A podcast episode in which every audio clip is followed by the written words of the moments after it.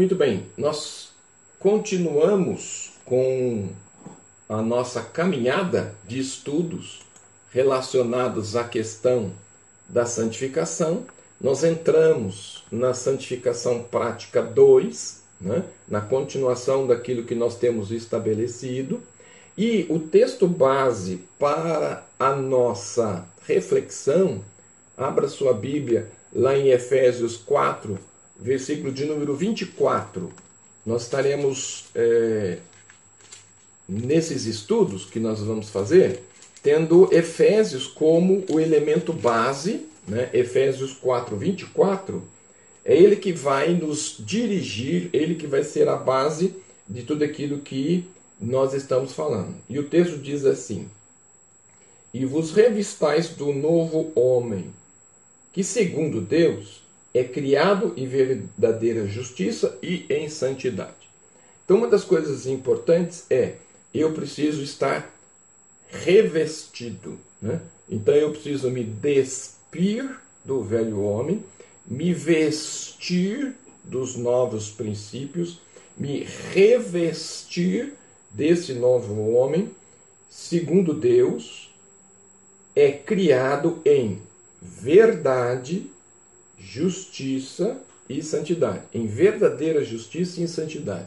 Então, uma das coisas importantes que nós precisamos ter como marca daqueles que servem ao Senhor Jesus é que nós agimos, nós somos criados na verdadeira justiça e em santidade. Por isso, não se admite, não é possível que um servo do Senhor Jesus, aquele que se diz é, cristão ou aquele que se diz firme nos princípios estabelecidos pela palavra do Senhor, agir com injustiças.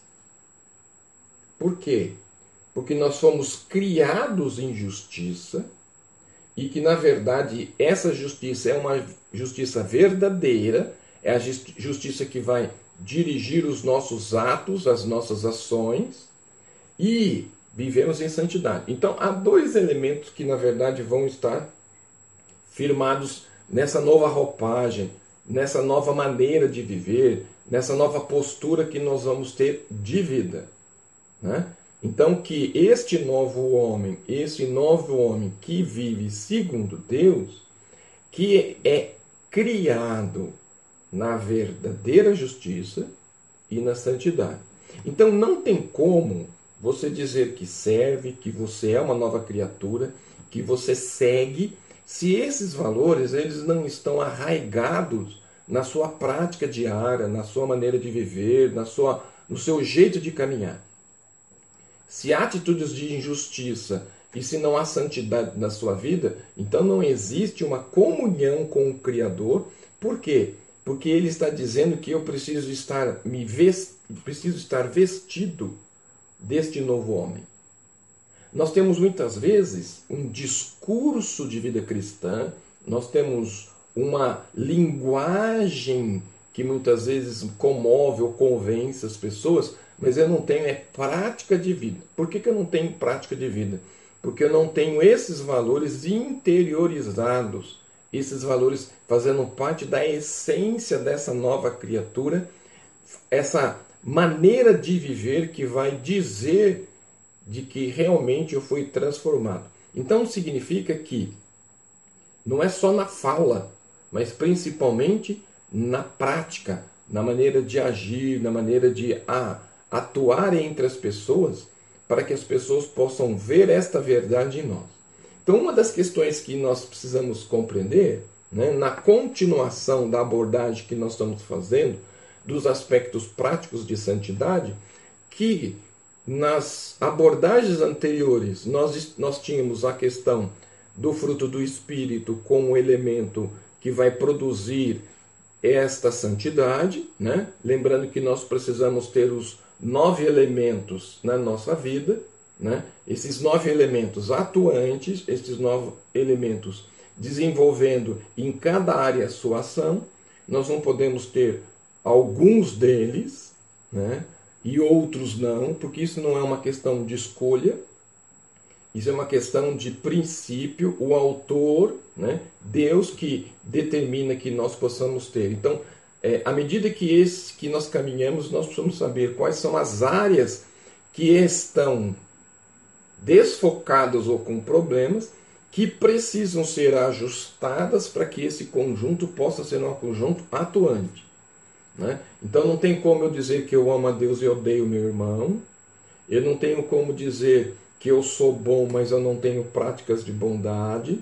Então significa que todos esses elementos eles estão entrelaçados, interligados e precisam ser atuantes nas nossas vidas. Então os aspectos que nós trabalhamos com a questão da santidade prática, que na verdade nada mais é do que a santidade que se manifesta de uma maneira é, que tenha uma ação sobre ela. Esses elementos que nós estamos apontando, todos eles fazendo parte do caráter de Cristo, da maneira com que Cristo agia e da maneira com que Cristo é, trabalhava. Não havia contradição no que ele fazia, né? não havia uma, um discurso e uma prática dissociada desse discurso. Hoje nós temos uma prática de santidade, nós temos é, uma maneira de santidade, mas na verdade não é uma santidade verdadeira. Porque nos bastidores nós praticamos injustiças, nos bastidores nós mostramos verdadeira quem, quem somos. E nós precisamos ter em mente que a minha vida cristã não tem um bastidor. Eu sou o que está à frente e eu sou a mesma pessoa fora da, da, da, do palco da vida.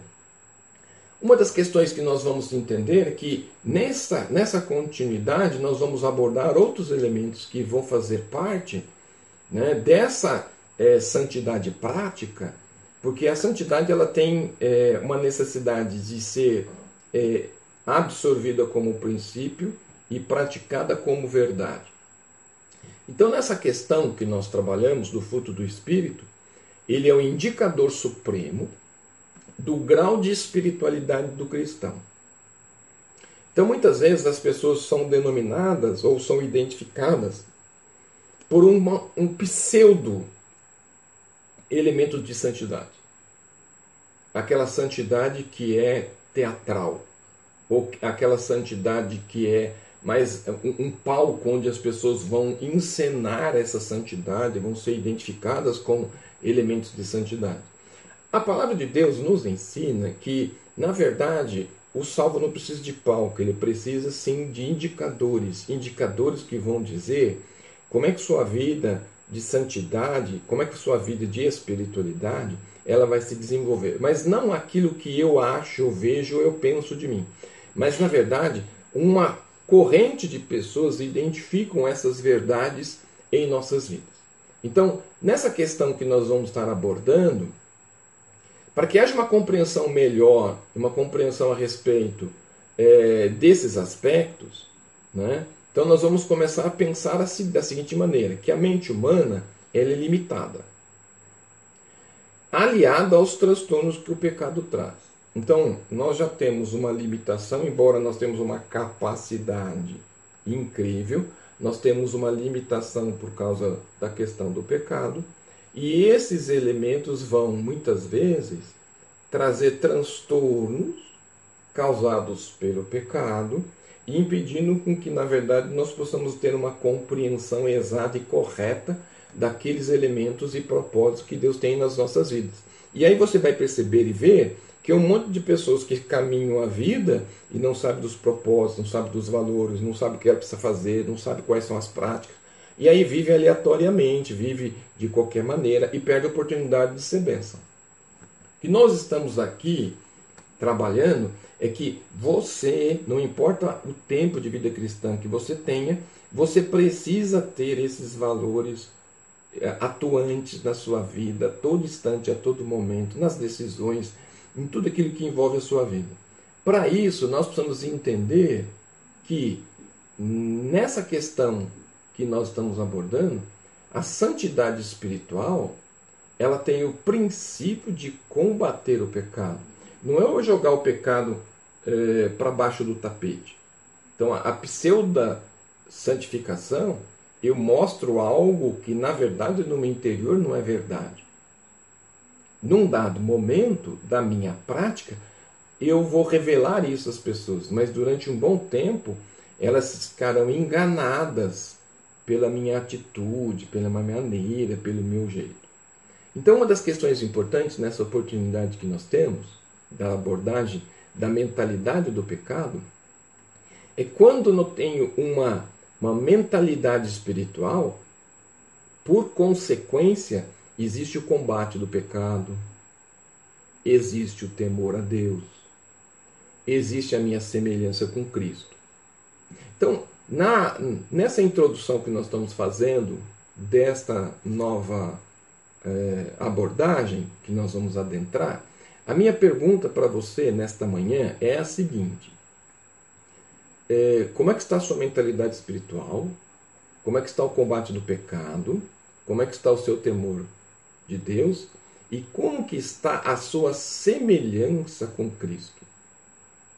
Então, essas respostas elas são importantes, porque à medida que nós formos conversando, você vai poder identificar, e espero que o Espírito Santo faça isso na sua vida, quais são as áreas que precisam, nesse segundo momento, serem tratadas, serem cuidadas, serem ajustadas, para que a ação de Deus ela aconteça verdadeiramente na sua vida. Então, uma das coisas importantes que eu quero que você tenha como compreensão nessa didática que nós estamos adotando é, primeiro, minha mentalidade espiritual. Como que a minha mentalidade espiritual ela tenha ajustado, como que na verdade eu tenho visto essa questão. Só que isso não cai do céu, né?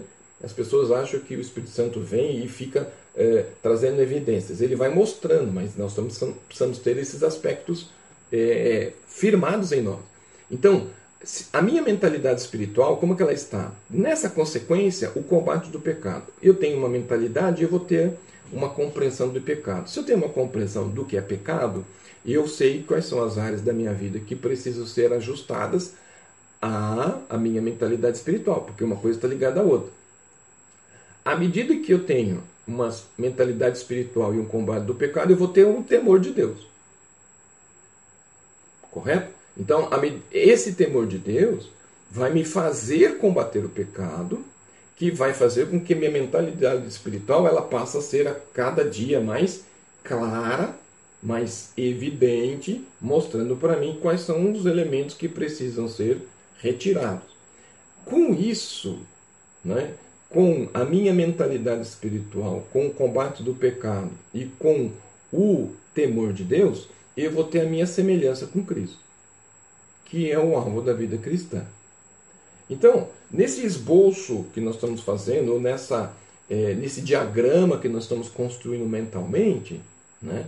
então a minha santidade prática ela vai se tornar realidade e verdade quando eu tenho a oportunidade de entender a minha mentalidade espiritual, de combater o pecado que está em mim atuando em áreas né? E aí ele não vai ficar mais encoberto, ele vai ficar evidente, né? ele, vai se, ele vai aparecer, porque o Espírito Santo vai empurrar para que a minha mentalidade possa entender que ele é pecado, ele não pode estar ali.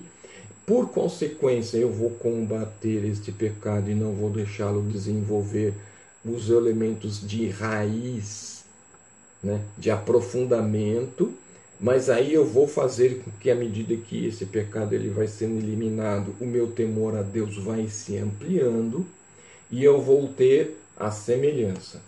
O meu alvo é Cristo, a estatura do varão perfeito, que vai permitir com que minha vida vai ser trabalhada por este parâmetro. Então, a minha vida que está fora ela vai sendo ajustada a esse princípio para que eu possa então crescer. Nessa questão, não significa que você aperta um botão e esse princípio acontece.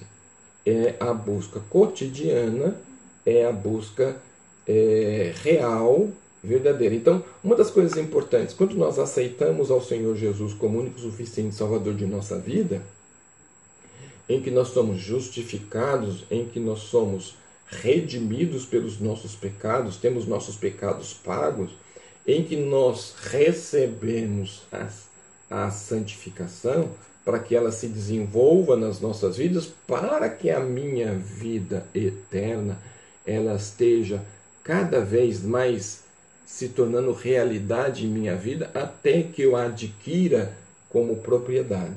Então, uma das questões importantes que nós vamos iniciar é mentalidade espiritual. Então, nós já temos todos os elementos do fruto do Espírito que conjugam nesse princípio, mas nós precisamos entender que a mentalidade espiritual ela é determinante. E a minha pergunta então é: como está a sua mentalidade?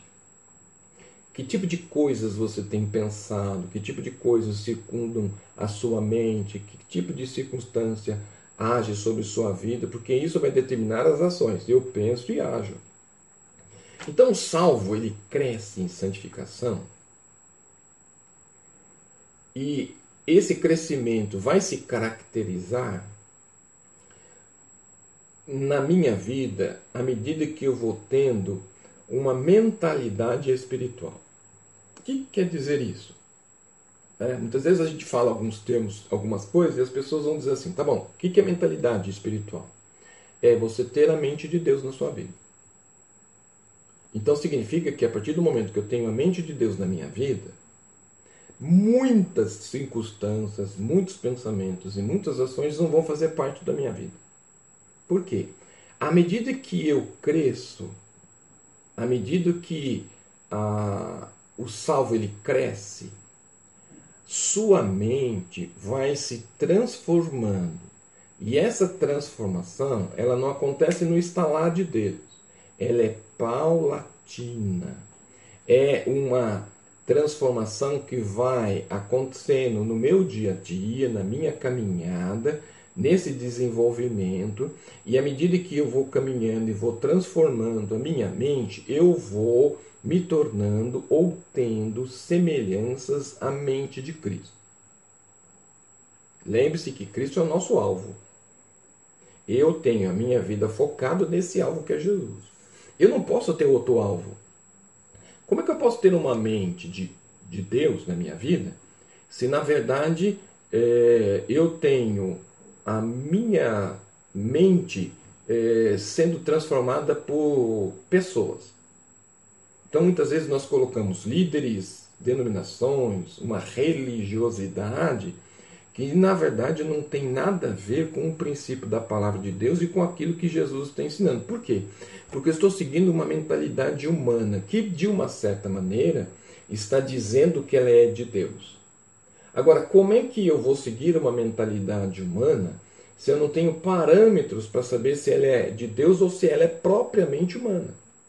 Então nós temos uma afinidade de líderes religiosos que tem um, uma afinidade de pessoas que estão seguindo, porque eles querem um facilitador nesse desenvolvimento de santificação prática, em que aquilo que ele diz eu faço, ao invés de eu consultar a verdade para que verdadeiramente isso faça parte da minha vida.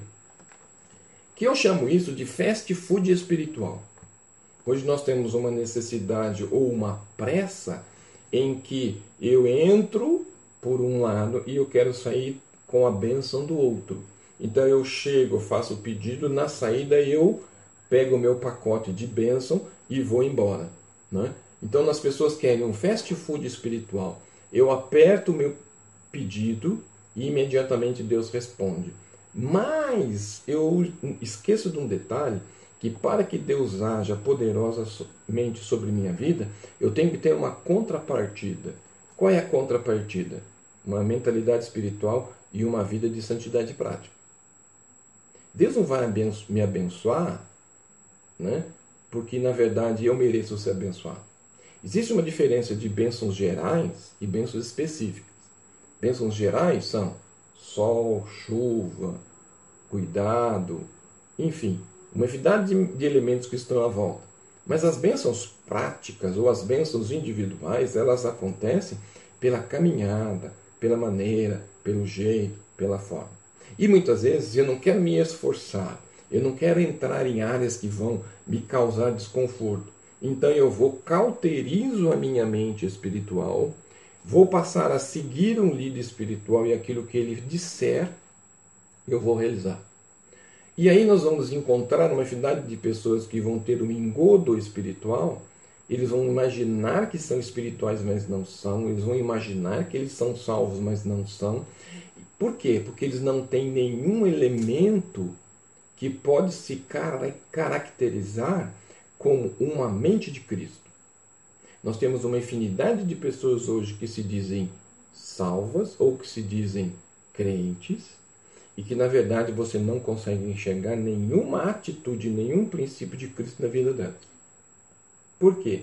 Porque passa a ser um discurso ao invés de ser vida, passa a ser um, uma logomarca ao invés de ser um elemento de vida de transformação. Para que eu não viva enganado ou para que eu não viva um, uma vida cristã que não tenha um sentido, então eu preciso compreender quais são as regras que Deus estabelece para que isso aconteça. Em primeiro elemento, o fruto do Espírito da minha vida, Gálatas 5, 21 e 22. Num segundo momento, na questão de vida prática, eu preciso compreender que na minha mentalidade espiritual eu tenho que ter a mente de Cristo.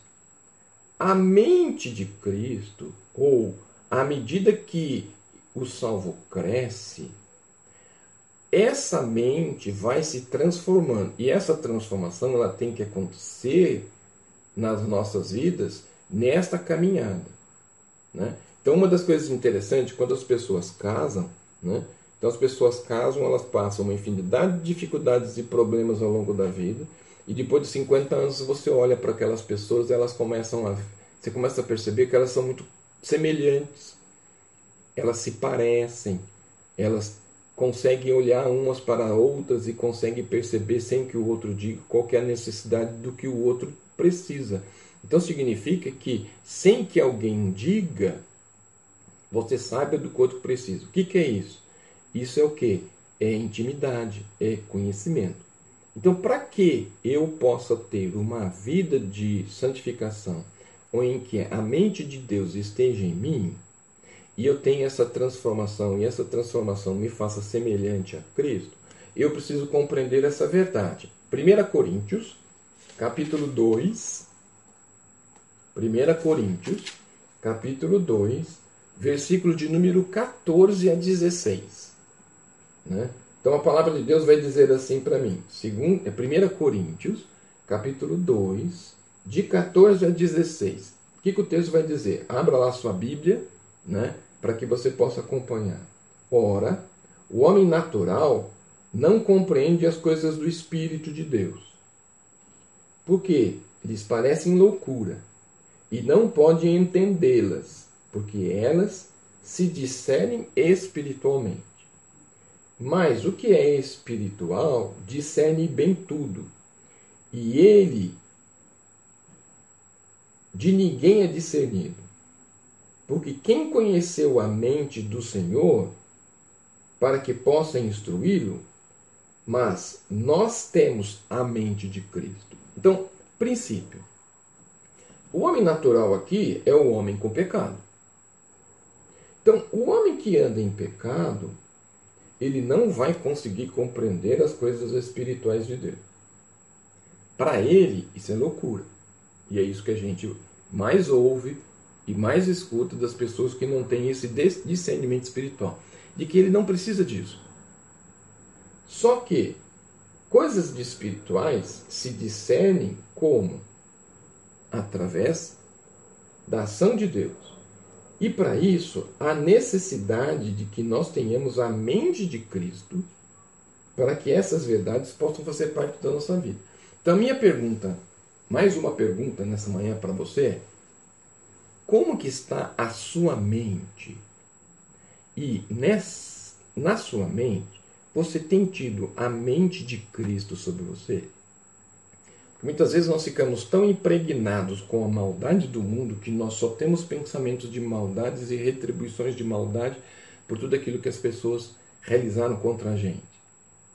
Mas à medida que nós temos a mente de Cristo, eu consigo identificar essa maldade, mas não permito que essa maldade mude a minha maneira, a minha essência e o meu jeito de ser.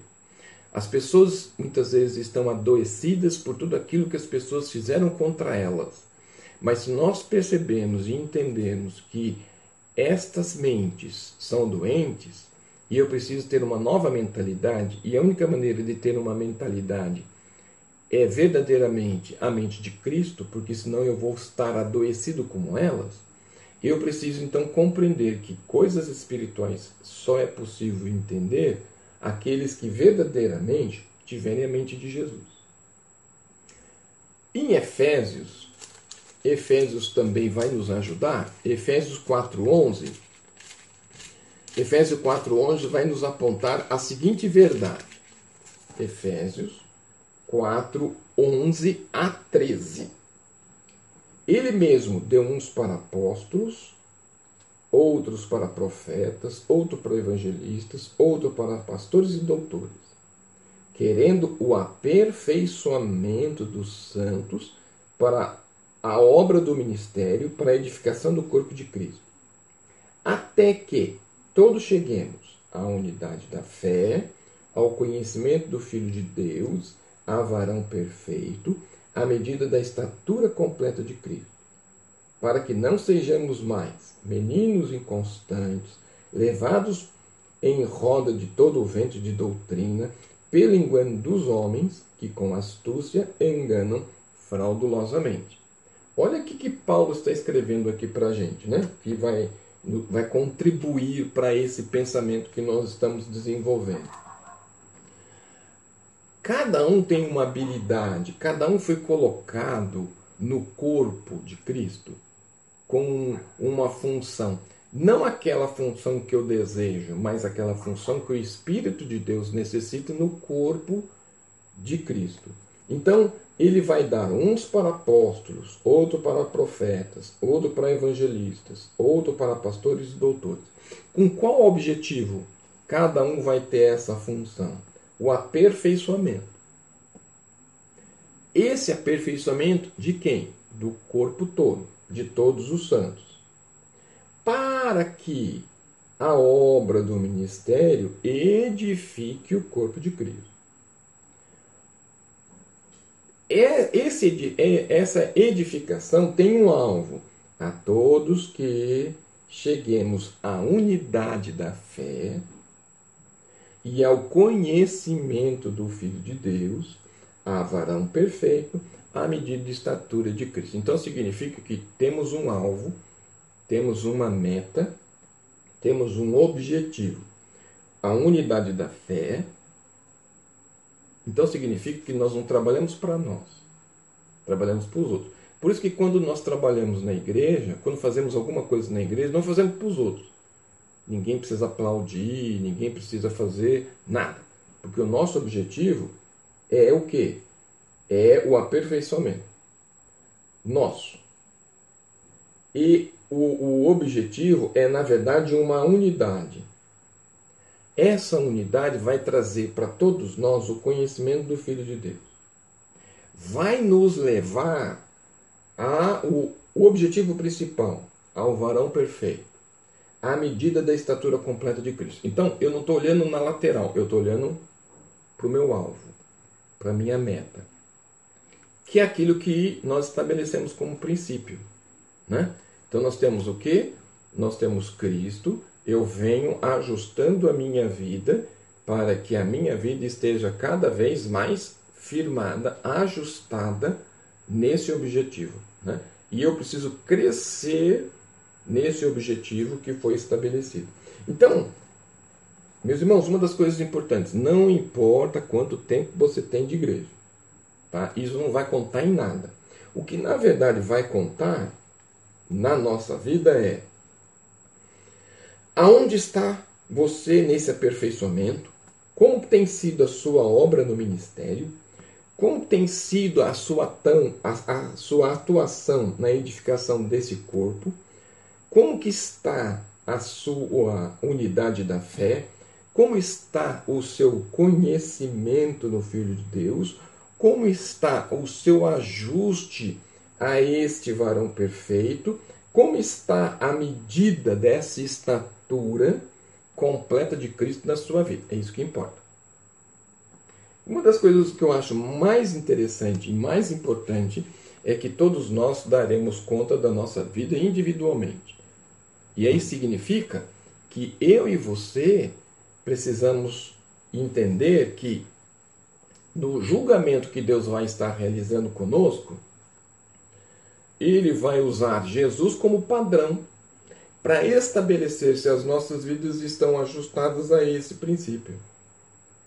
Por que, que ele está dizendo sistematicamente todas essas questões? Que eu e você precisamos ter santidade. Essa vida de santidade precisa ser prática. Essa prática de santidade precisa ter um alvo. Esse alvo é Cristo. Então eu preciso entender e compreender que o meu aperfeiçoamento, o meu ministério, a minha edificação, a minha unidade da fé, o meu conhecimento, a medida da estatura completa, todas elas se convergem a Cristo. Então é, minha vida está cada dia mais próxima, o meu pensamento está cada dia mais atrelado ao de Cristo, o meu olhar está cada dia mais atrelado ao de Cristo. O que eu como eu ajo, as decisões que eu tomo, Cristo faria o que eu faria. Então, esse é o parâmetro para estabelecermos essa questão da santidade de vida que temos. Então, essa medida de crescimento ela é importante por quê? Porque ela vai fazer uma transformação e essa transformação faz com que o salvo passe a ver as coisas de modo mais claro no prisma espiritual. Nós muitas vezes temos um prisma que ele não é espiritual, é nosso. Nós achamos que Deus tem que fazer porque o nosso plano é melhor do que o dele. E aí as pessoas perdem a noção de entendimento, compreensão da vida. E aí por que é um fracasso? Porque na verdade você quer que Deus pegue os e aplique do nosso jeito, não do jeito dele. E aí nada vai dar certo com você nada vai acontecer com você. Pelo contrário, só vai acontecer coisas ruins. Por quê? Porque você está fora do trilho. Eu sempre digo assim que Deus dá trilho e a gente pega a trilha. Por que, que a gente quer pegar trilho? Porque a gente quer chegar mais rápido no objetivo. E aí com isso nós perdemos a oportunidade. Né? Nós perdemos a oportunidade de fazer com que realmente aquilo que nós temos como princípio possa acontecer. Então, nessa questão que eu e você estamos estabelecendo, é, nesse quadro que nós estamos construindo de vida cristã, é que nós não podemos deixar com que esses princípios que foram estabelecidos pela palavra de Deus, eles se percam. Então, uma das coisas importantes daquilo que nós estabelecemos como regra para nossa caminhada de santificação cristã é que Deus deixou-nos todos esses elementos estabelecidos para que eu e você possamos ter um parâmetro na nossa vida cristã.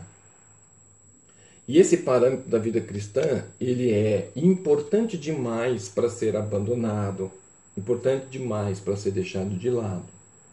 Né? Então, é, Efésios, no capítulo 4, e ele vai nos mostrar que, como salvos em Cristo Jesus, como servos do Senhor Jesus, todos esses elementos eles precisam ser reais na nossa vida, reais na nossa caminhada cristã, reais na nossa prática de vida cristã.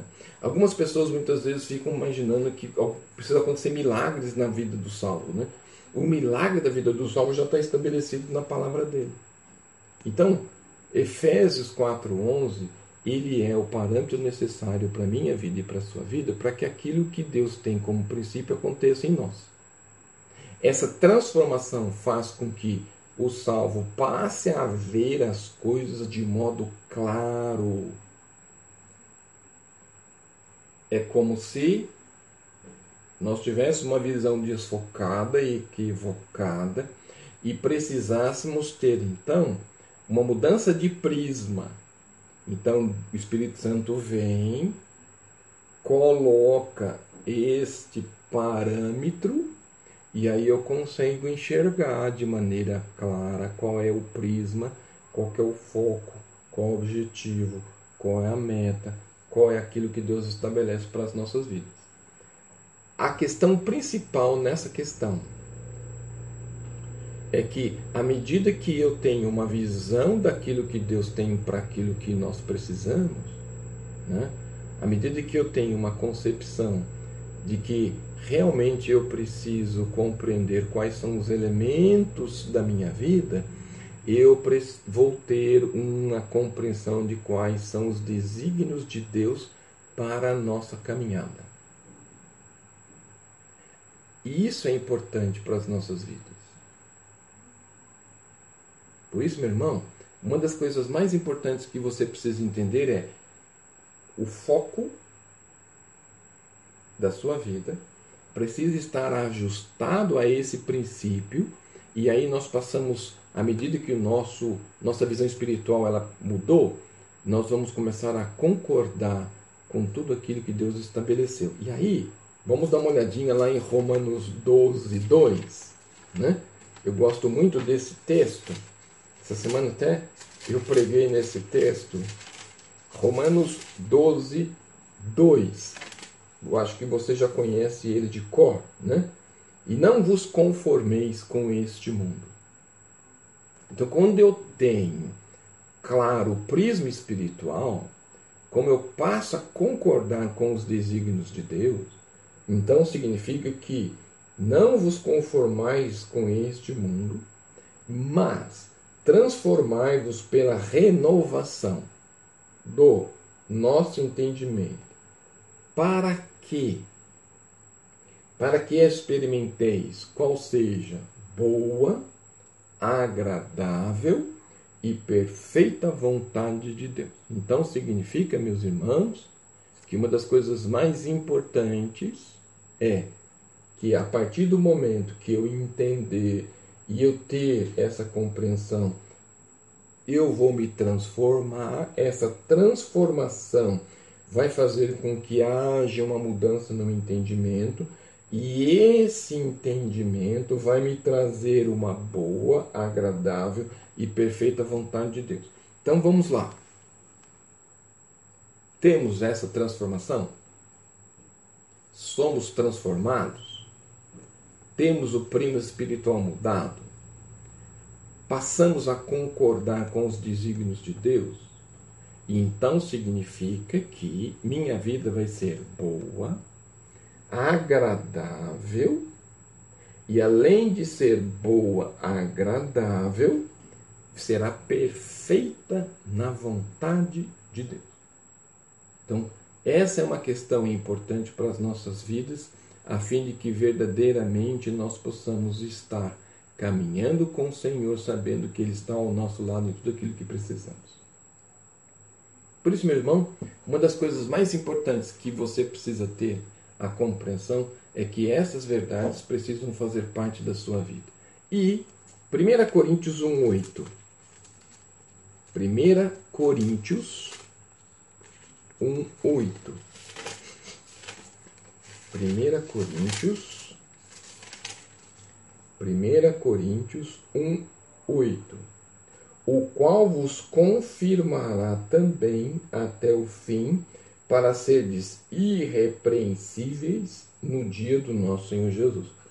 Então, todos esses elementos vão nos levar para o dia do julgamento. E no dia do julgamento, qual vai ser a resposta dessa atitude que tomamos, o qual vos confirmará até o fim, para seres irrepreensíveis no dia do nosso Senhor Jesus. Não significa que no dia que Cristo voltar, minha vida, meus princípios, minhas atitudes estão cada dia mais firmadas a, a esses valores que estão estabelecidos com Ele. Por isso, meu irmão, Vida cristã, ela não pode ser uma vida atrelada a um líder. Minha vida cristã, ela não vai ser atrelada a uma denominação. A minha vida cristã vai ser atrelada a Cristo, autor e consumador da minha fé. Eu vou ter minha mente, eu vou ter minhas atitudes, eu vou ter a minha vida transformada. Para quê? A boa, agradável e perfeita vontade de Deus se cumpre em minha vida. Então significa que a palavra de Deus me conduz a Jesus, Jesus é a estatura do varão perfeito, o alvo que eu estabeleci para a minha vida cristã, e eu não vou perder esse foco, eu não vou perder esse alvo para nada, nem por pessoas, nem por circunstâncias, nem por interesses, porque na verdade o meu foco está em Cristo porque Deus vai usar como parâmetro no tribunal que Jesus é a medida que ele vai usar para esse parâmetro. Não está escrito aqui por acaso. Está escrito aqui para que eu e você atrelemos a nossa vida a Jesus. Muitas vezes as pessoas preferem atrelar suas vidas a outros líderes porque são falhos iguais. Deus não coloca esse parâmetro. Ele sabe que o desafio da vida cristã, o desafio da mentalidade espiritual, é eu preciso ter a mente de Cristo em minha vida. E eu pergunto para você, essa mente de Cristo está atuando na sua vida?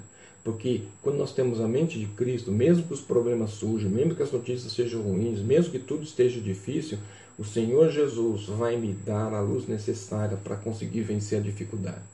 Mas quando eu não tenho a mente de Cristo, tudo é ruim, nada funciona, tudo é comigo, ninguém gosta de mim. Tudo que der errado comigo primeiro. Mas quando eu tenho a mente de Cristo e eu sou semelhante à mente de Cristo, mesmo que eu tenha dificuldades, Deus está no controle. Mesmo que eu tenha problemas, o Senhor Jesus tem propósito. Mesmo que eu tenha dificuldades, o Senhor Jesus está me dirigindo e eu vou vencer essa circunstância. A mentalidade é outra. A maneira de enxergar é outra. A visão espiritual é outra. Eu não olho para mim, eu olho para Deus. E à medida que eu olho para Deus, eu encontro a luz necessária para sair da circunstância. Porque muitas vezes o limitador da circunstância sou eu, não Deus. Deus está pronto para te abençoar. Deus está pronto para agir com você. Mas ele não consegue fazer por causa da sua mentalidade, por causa da dificuldade da mentalidade espiritual que você tem. Porque você não tem uma santificação prática porque o fruto do Espírito não atua na sua vida. E desta maneira Deus não consegue atuar, por mais que Ele deseje, porque você é o limitador das bênçãos de Deus. E que você não seja esse limitador, mas que você seja, sim, o veículo que Deus possa usar para que você seja um grande agente de bênção. Ele, o abençoador, e você, aquele pelo qual Deus atua para abençoar pessoas à sua volta.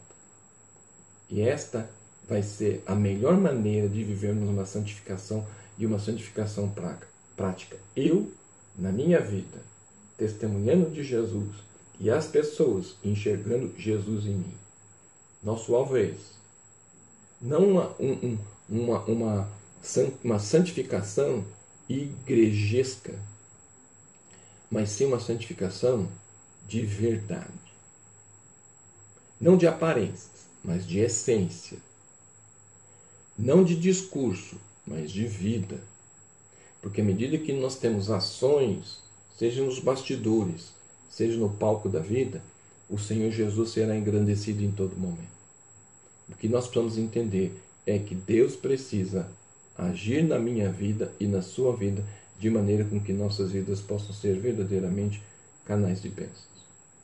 Nesse sentido, nós não podemos abrir mão de nada, nenhuma circunstância e nenhum elemento. Por isso, meu irmão, nesse primeiro, nessa primeira, é, esse primeiro estudo que nós estamos abordando, a santidade, santidade prática na parte 2, a mentalidade espiritual ela é essencial e você precisa cuidar da sua mentalidade espiritual, você precisa investir na sua mentalidade espiritual, porque o inimigo ele vai atuar justamente na sua mentalidade. Porque à medida que você tem uma mentalidade equivocada, os propósitos de Deus não vão acontecer na sua vida. Mas à medida que você tem a sua mente transformada, meu irmão, coisas maravilhosas, incríveis vão acontecer na sua vida de maneira muito especial. E é isso que importa. Que aquilo que Deus estabeleceu na sua palavra, você vive na sua totalidade, não na sua parcialidade.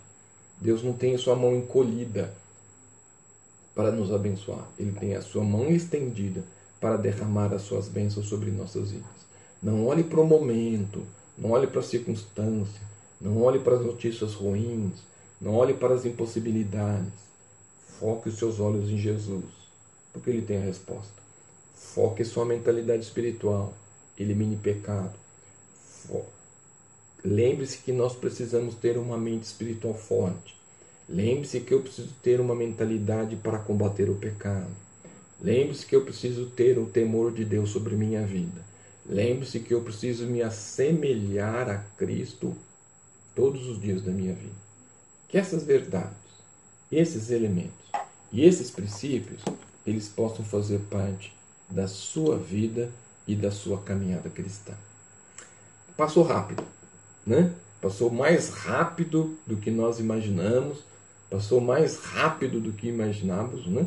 É, mas foi um tempo muito precioso com você, foi um tempo muito importante com você, e eu espero que você, ao detalhar diante desse tema, desses textos e desta verdade, o Espírito Santo do Senhor mova a sua vida para que você possa apropriar-se dessas verdades e aplicá-las na sua vida.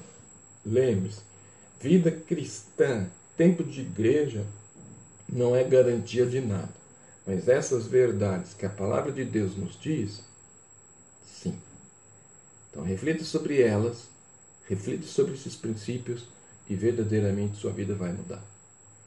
Porque nós precisamos mudar de mentalidade. Muitas vezes não precisamos mudar de vida, precisamos mudar de mentalidade. Então, quando mudamos de mentalidade, as coisas modificam.